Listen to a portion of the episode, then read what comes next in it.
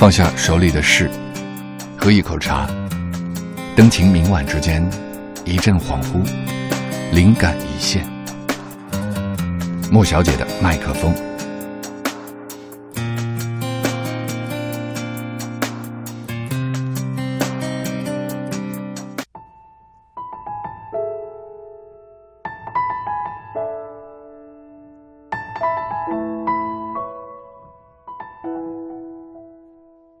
一碗白米饭。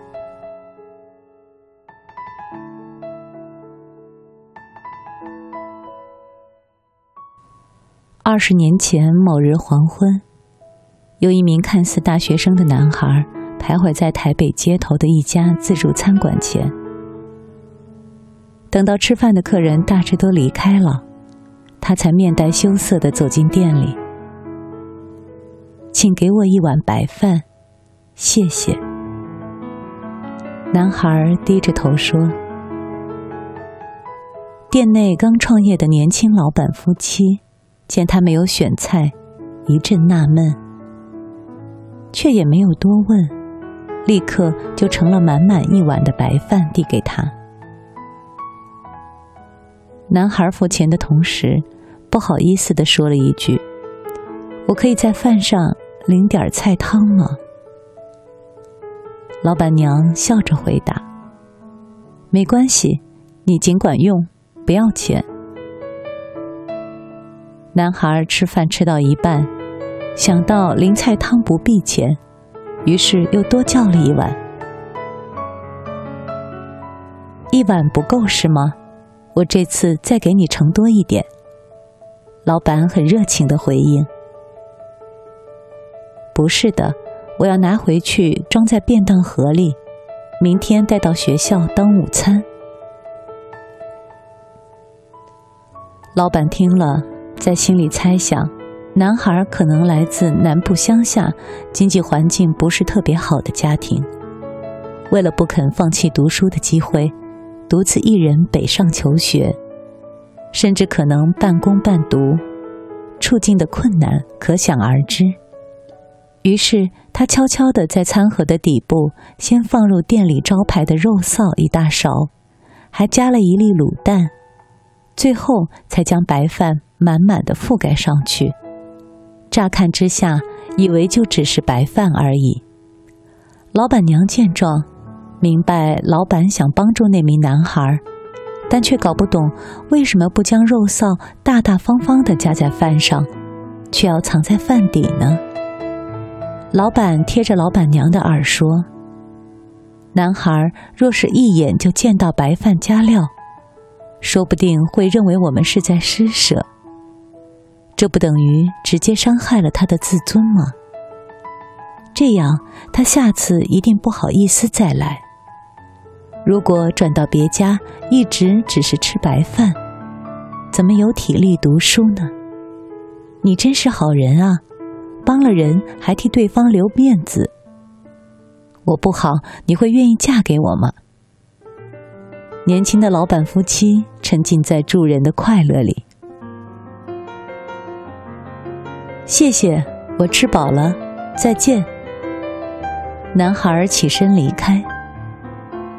当他拿到沉甸甸的餐盒时，不禁回头望了老板夫妻一眼。要加油哟，明天见。老板向男孩挥手致意，话语中透露着请男孩明天再来店里用餐。男孩眼中泛起泪光，却也没有让老板夫妻看见。从此，男孩除了连续假日以外，几乎每天黄昏都会来，同样在店里吃一碗白饭，再外带一碗走。当然。带走的那一碗白饭底下，每天都藏着不一样的秘密。直到男孩毕业，往后的二十年里，这家自助餐厅就再也不曾出现过男孩的身影。某一天，将近五十岁的自助餐店的老板夫妻，接到市政府强制拆除违章建筑店面的通告，面对中年失业。平日储蓄又都给了儿子在国外攻读学位，想到以后的生活无依，经济陷入困境，不禁在店里抱头痛哭起来。就在这个时候，一位身穿名牌西装、像是大公司经理级的人物突然来访：“你们好，我是某大企业的副总经理，我们总经理命我前来。”希望能够请你们在我们即将要启用的办公大楼里开自助餐厅，一切设备和食材均由公司出资准备，你们只需带领厨师负责菜肴的烹煮，至于盈利的部分，你们和公司各占一半。你们公司的总经理是谁？为什么要对我们这么好？我们不记得有认识这么高贵的人物。老板夫妻一脸的疑惑。终于，那每次用餐只叫一碗白饭的男孩，再度现身了。经过二十年艰辛的创业，男孩成功的建立了自己的事业王国。眼前这一切，全都得感谢自助餐老板夫妻的鼓励和暗助，否则他当初根本无法顺利的完成学业。话过往事，老板夫妻打算告辞。总经理起身对他们深深一鞠躬，并恭敬地说：“加油哦，公司以后还需要靠你们帮忙。明天见。”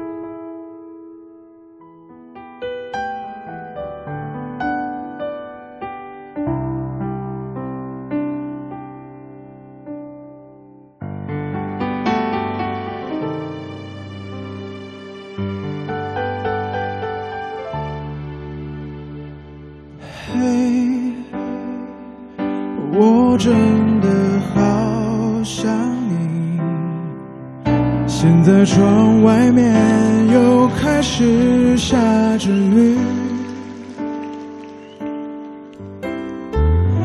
眼睛干干的，有想哭的心情。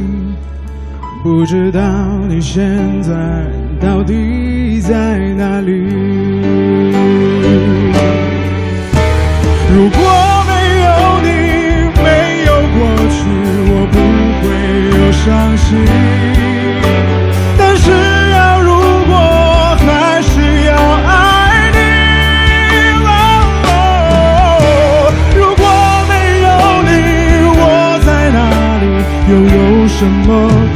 可惜？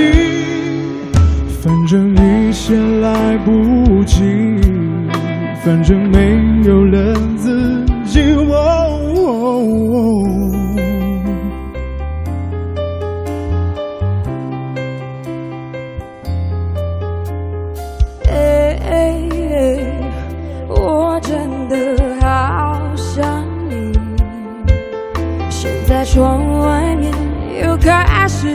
下着雨，眼睛干干的。有想哭的心情不知道你现在到底在哪里？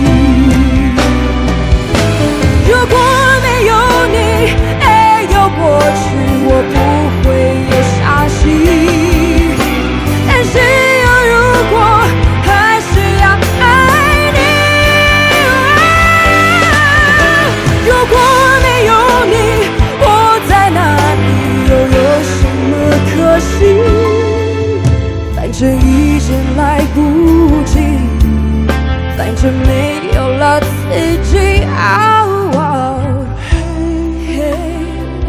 我真的好想你，不知道你现在到底在哪里？你是否也像我一样在想？